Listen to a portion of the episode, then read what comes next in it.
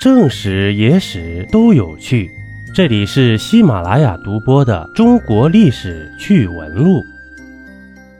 古代女子投河自尽时，都要在河边留一双绣花鞋，这是为什么呢？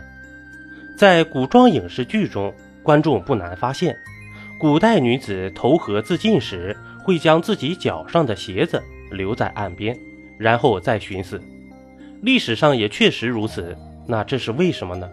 我国关于鞋的历史目前可追溯至氏族社会。现存最早的鞋是湖南长沙楚墓中出土的一双用皮缝制的鞋。古时呢，鞋主要由锯、细、机、撒等等。春秋战国时期啊，入室脱鞋是一种礼仪。在《庄子杂篇列御寇》中记载。宾者以告列子，列子提具险而走。这汉代以后呢，履取代了具，成为鞋的统称。汉代的法律中啊，还曾规定，有罪之人是没有穿鞋的资格。在《汉书·匡衡传》中记载：“衡免冠，徒显戴罪。天子使业者招衡冠履。”匡衡是西汉有名的人物，官至丞相。后因利用职权非法扩大土地，从而获罪，被贬为庶人。古时候啊，男尊女卑，女子的地位很低，很多东西看得比自身性命还重，因而女子投河自尽必有一番缘由。如女子受辱，贞洁失守；女子悲愤交加，通常不会去衙门报官，而是投河自尽，将鞋放于岸边以示清白。另外，在河边留下一双鞋，也是告诉世人，自己不是意外死亡，而是自愿投河。因为啊，意外死亡的人是不被允许供奉在家族祠堂，不被祖宗接受的。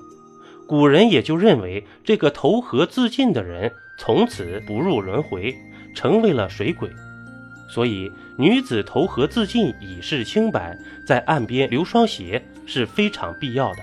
在中国文学史上，第一部长篇叙事诗《孔雀东南飞》中，讲述了东汉末年书生焦仲卿和妻子李兰芝之间的凄美故事。里面讲到，揽裙脱丝履，举身赴清池。这刘兰芝受到婆婆的刁难，被遣回了娘家。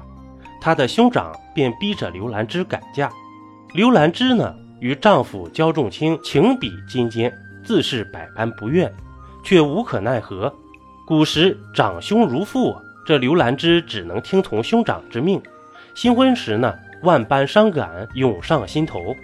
这刘兰芝到了池边，留下一双鞋，便投水自尽了，也表明了自己始终没有辜负焦仲卿。这便是说呀，投河自尽时留下一双鞋，用来表明决心寻死之人的心智。因为文化背景的缘故。一些人在世时得不到世人的成全与理解，不愿苟且偷生，因而选择以死明志。一杯故事，一口酒。这里是历史绞肉机，我是金刚经。本集播完，感谢收听订阅，咱们下集呀，不见不散。